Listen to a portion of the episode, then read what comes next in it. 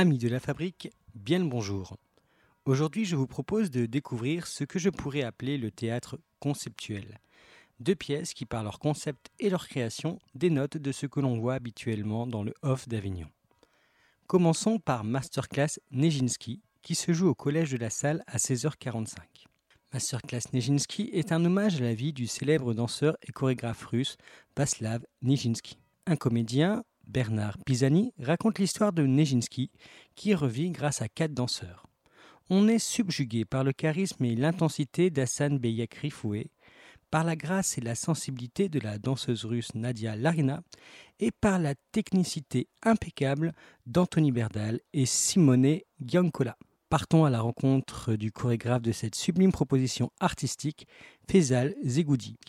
C'est euh, l'esprit de Nijinsky euh, qui est convoqué aujourd'hui, qui sera convoqué aussi les jours suivants, pour euh, venir nous donner une leçon, une leçon de vie en partant de ce que lui a vécu en lien avec notre monde contemporain. Pourquoi s'intéresser à Nijinsky euh, Qu'est-ce qui vous intéresse? Ça fait bientôt ce qu'il est 70 ans, pardon pour mes amis, qu'il est mort. Pourquoi s'intéresser à Nijinsky aujourd'hui? Parce que, euh, de mon point de vue, et je pense que nous sommes très nombreux, danseurs et les chorégraphes, à le penser, euh, Nijinsky a, a marqué, je dirais, terriblement euh, et de manière euh, très radicale notre, notre façon de voir, euh, de voir la danse, son signe de représentation dans l'espace scénique. Et tout ça parce que Nijinsky, je pense qu'il s'est affranchi de tout, de tout ce qui était imposé à la danse à l'époque, ce qu'on aurait pu appeler, d'ailleurs qu'on a appelé très tardivement, la danse aristocratique. Nijinsky, ça ne l'intéressait pas. Ce qui l'intéressait, effectivement, c'était, comme il ne pouvait pas l'exprimer, il ne, pouvait que le... En tout cas, ressentait uniquement. Mais c'était surtout en lien avec, avec son monde. Et si nous regardons bien euh, à quel moment Nijinsky a, a véritablement créé les choses, on est au tout début de la Première Guerre mondiale.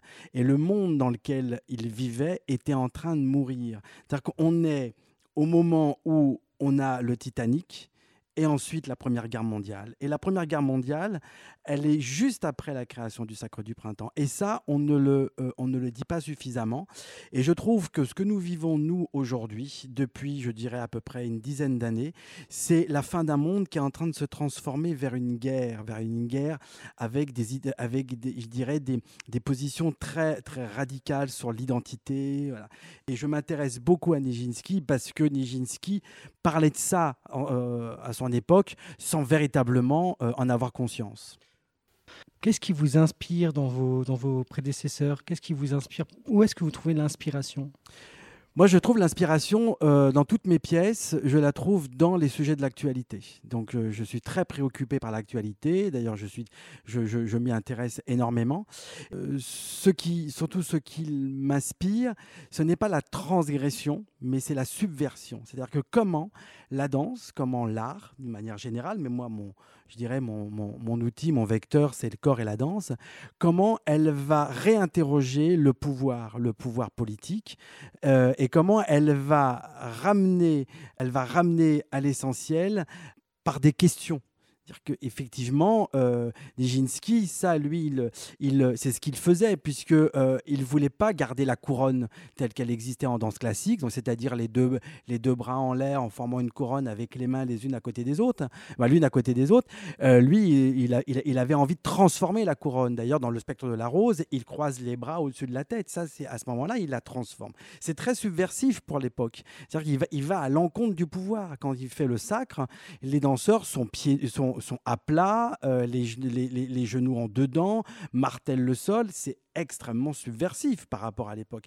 Donc moi, mon inspiration, c'est pour ça que Nijinsky me parle beaucoup, mon inspiration, c'est l'actualité qui réinterroge le pouvoir. Et ma dernière question va être euh, très simple. Vous êtes dans un festival d'Avignon avec 1538 pièces de théâtre, des offres partout. la danse contemporaine, c'est pas forcément ce qui attire le plus de public. Pourtant, une salle pleine, un applaudissement qui dure presque 5 minutes, un public conquis. Qu'est-ce que ça fait au chorégraphe de voir ça? Ah bah moi, ça me, ça, me bouleverse. Ça me bouleverse parce que ça veut dire que euh, la danse, elle est euh, certainement et peut-être plus euh, populaire que le théâtre. Sauf que euh, diffusée, elle occupe moins d'espace. Et quand à un moment la danse s'accapare de sujets, je dirais, quotidiens, qui est, qui, qui est, en lien avec, notre, avec, euh, avec, euh, avec l'humanité, avec, euh, avec notre histoire, et qu'à un moment donné, à travers le geste, nous disons des choses de notre humanité, bah, le public vient. Découvrons maintenant Quitter la Terre de Joël Maillard, qui se joue tous les jours à 11h55 au 11 Gilgamesh Belleville.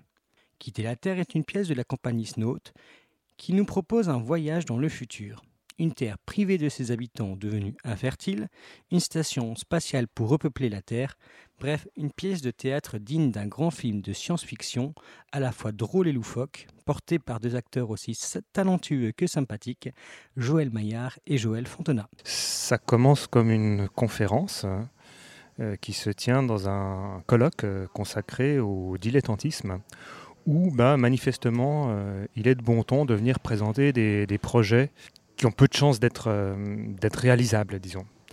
Et ah, donc, euh, il y a deux conférenciers qui, présentent euh, ce projet. C'est un projet dont la visée humble est de sauver l'humanité et la biodiversité à la surface de la Terre. Et donc, c'est un projet assez tortueux qui passe notamment par la mise en orbite d'une petite partie de, l'humanité. Et peu à peu, eh bien, le, projet que nous évoquons se matérialise euh, sur scène et les deux conférenciers euh, se transforment en, cosmonautes contre leur gré. Voilà, et sans scaphandre, sans scaphandre hein, je précise. C'est vraiment un univers particulier. On a l'impression que c'est presque une pièce qui pourrait se réaliser dans 50 voire 100 ans. Comment vous est venue l'idée? Qu'est-ce qui vous a donné envie d'écrire sur ce sujet, sur, euh, sur la fin du monde, sur la vie peut-être extraterrestre qu'on pourrait avoir?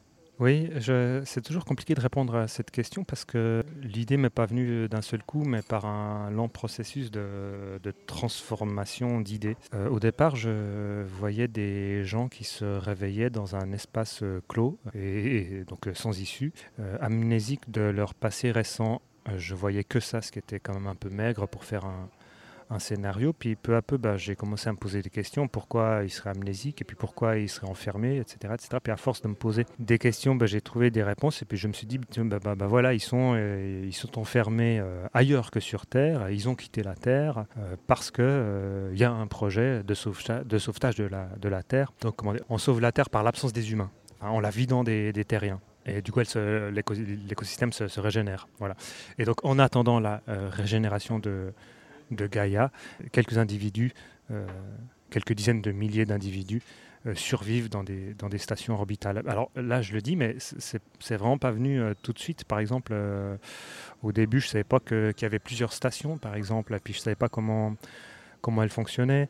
le problème de la pesanteur, par exemple, j'ai pas trouvé tout de suite comment, comment résoudre. J'ai lu des bouquins là-dessus donc il y a un système qui, a été théorisé par un physicien qui s'appelait O'Neill, euh, Gerard O'Neill, qui est un système qui remplace la, gravité par la force centrifuge, comme dans une machine à laver.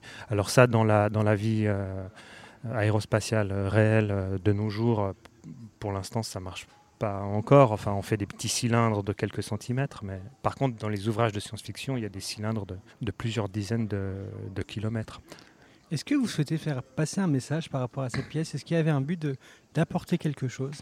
Je ne sais pas s'il y a un message que je veux faire passer. Je, comme beaucoup de gens, je m'inquiète du, du, futur, du futur écologique de la planète. Quoi. Je constate qu'on a des prises de conscience, mais qu'il n'est pas si évident d'agir en, fonction de nos prises de conscience, enfin d'être à la hauteur de nos prises de conscience dans nos actes euh, quotidiens, et puis euh, ou, euh, de, nos actes politiques. Enfin, il y a des accords, par exemple, mais ils sont quand même pas contraignants à la fin.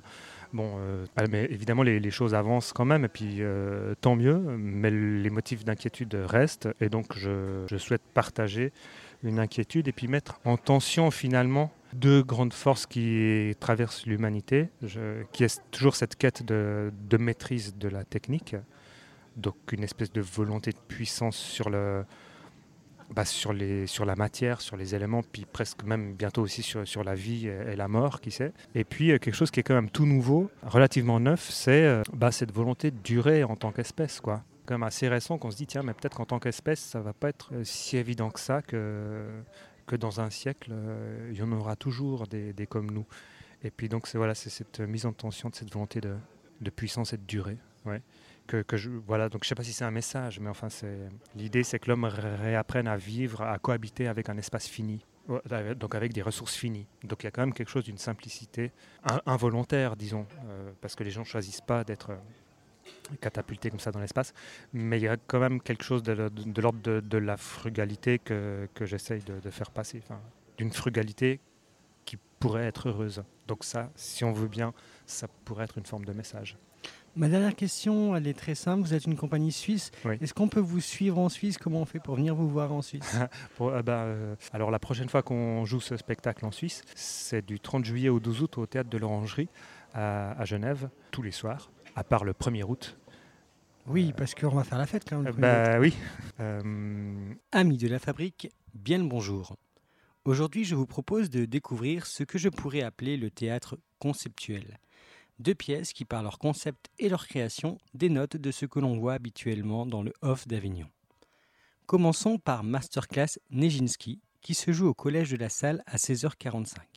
Masterclass Nejinsky est un hommage à la vie du célèbre danseur et chorégraphe russe Vaslav Nijinsky. Un comédien, Bernard Pisani, raconte l'histoire de Nejinsky, qui revit grâce à quatre danseurs.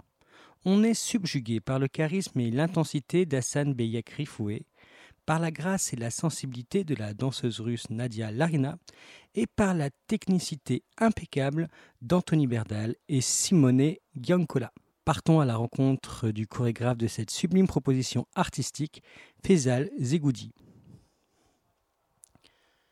Découvrons maintenant Quitter la Terre de Joël Maillard qui se joue tous les jours à 11h55 au 11 Gilgamesh Belleville. Quitter la Terre est une pièce de la compagnie Snout qui nous propose un voyage dans le futur.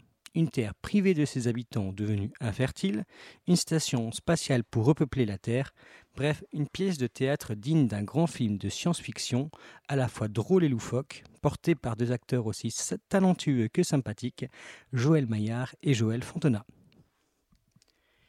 Et voici maintenant que ce huitième numéro s'achève déjà nous, on se retrouve demain dès 17h30. En attendant, je vous souhaite une bonne soirée avec vos programmes préférés sur la fabrique.